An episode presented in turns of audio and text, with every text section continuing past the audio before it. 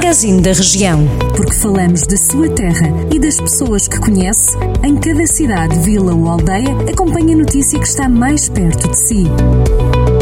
Magazine da Região. Edição de Carlos Esteves.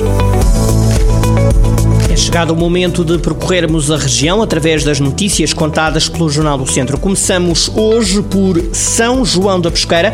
É que a Infraestruturas de Portugal adjudicou a obra de requalificação e de reabilitação do troço da Estrada Nacional 222 entre São João da Pesqueira e Bateiras. O anúncio foi feito recentemente pela Câmara de São João da Pesqueira. A adjudicação foi feita pela Infraestruturas de Portugal. A obra tem um prazo de execução de 270 dias e prevê um investimento de cerca de 205 mil euros. A Câmara Câmara de São João da Pesqueira recorda que tem proposto o alargamento da Nacional 222 e refere que esta é apenas a primeira fase, uma vez que só depois do projeto aprovado se seguirá a execução da obra.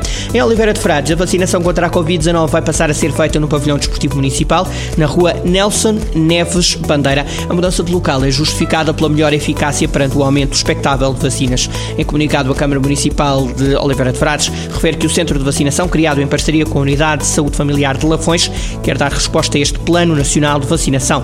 A autarquia recorda ainda que apenas deverão deslocar-se ao pavilhão desportivo as pessoas que receberem previamente a indicação do dia e da hora para serem vacinadas. Desde o início da pandemia, o Conselho de Oliveira de Frades registrou pelo menos 878 infectados pela Covid-19. A empresa Águas do Planalto entregou mais de mil 250 garrafas reutilizáveis na escola secundária do agrupamento de escolas de Santa Combadão para evitar o uso de plásticos. É uma campanha que envolve um investimento total de 25 mil euros. Os agrupamentos de escolas dos conselhos de Carral do Sal, Mortágua e Tondela também vão receber garrafas reutilizáveis num total de 8 mil unidades. A Associação Empresarial de Mangualde vai organizar em associação com a Câmara Municipal a segunda edição do concurso Apoio à Economia Local Compra no Comércio Tradicional de Mangualde. A iniciativa vai arrancar a 3 de maio, tendo provado os resultados bastante favoráveis da edição anterior.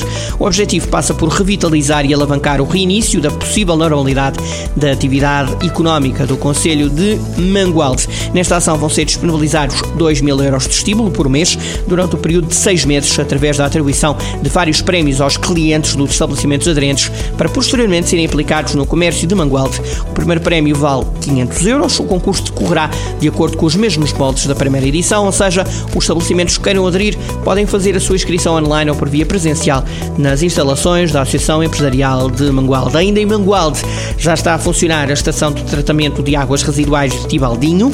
A nova infraestrutura localizada na freguesia de Alcafaz representa um investimento superior a 360 mil euros. Segundo diz a Câmara em comunicado, a ETAR tem como objetivo servir os 500 habitantes desta aldeia e ainda desativar as fossas céticas coletivas. A obra contou com o apoio de fundos comunitários em mais de 266 mil euros. O investimento financeiro municipal acabou por ser superior a 97 mil euros. Ficamos ligados sempre ao som dos 98.9 FM e sempre também em jornaldocentro.pt. Fique connosco, estamos aqui para si.